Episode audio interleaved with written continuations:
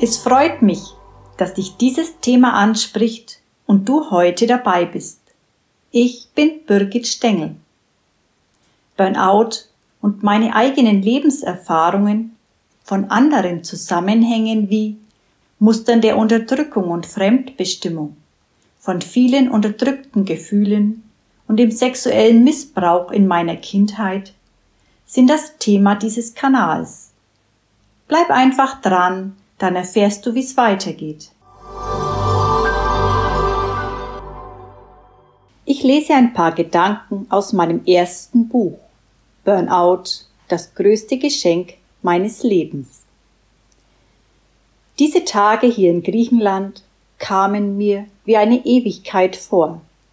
Ich hatte so unwahrscheinlich viel erlebt, viele außergewöhnliche Gespräche geführt, Stille erlebt, Wunder gefühlt, Freundschaften geschlossen, mehr als viele Emotionen durchlebt.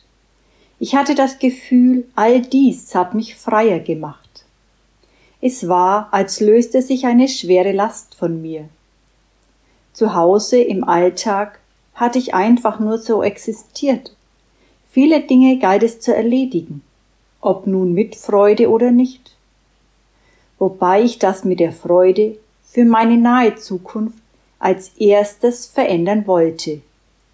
Denn alles, was ich sehe, kommt zu mir zurück, hatte ich dort erfahren. Tja, an diesem einwöchigen Seminar in Griechenland erlebte ich so viel mehr, als ich dies bisher kannte. Dort stellte ich fest, dass es viele Menschen wie mich gab, die sich eine Veränderung in ihrem Leben wünschten. Rückblickend aus heutiger Sicht war diese Woche eines meiner schönsten Erlebnisse mit vielen Emotionen und wunderbaren Personen. Auch wenn es schmerzliche Erfahrungen in dieser Zeit gab, so war es trotzdem eine echte Bereicherung, dieser Vielzahl von unterschiedlichen Teilnehmern zu begegnen. Ich war dankbar, dass ich den Mut hatte, alleine dorthin zu gehen. Was mich während dieses Seminars erwartete, wusste ich vorher nicht. Doch die Erfahrung, dass es anderen Menschen auch so ging wie mir, dass Schmerz und Leid in unserem Inneren verankert war, gab mir das Gefühl, nicht alleine auf diesem Weg zu sein. Jeder trug auf seine Weise unsichtbare Lasten mit sich herum, die er auflösen durfte. Es waren für mich viele Informationen und Anregungen dabei, die ich in meinem weiteren Leben umsetzen wollte. Doch heute weiß ich, es liegt an mir, ob ich dies auch nachhaltig mache oder nicht.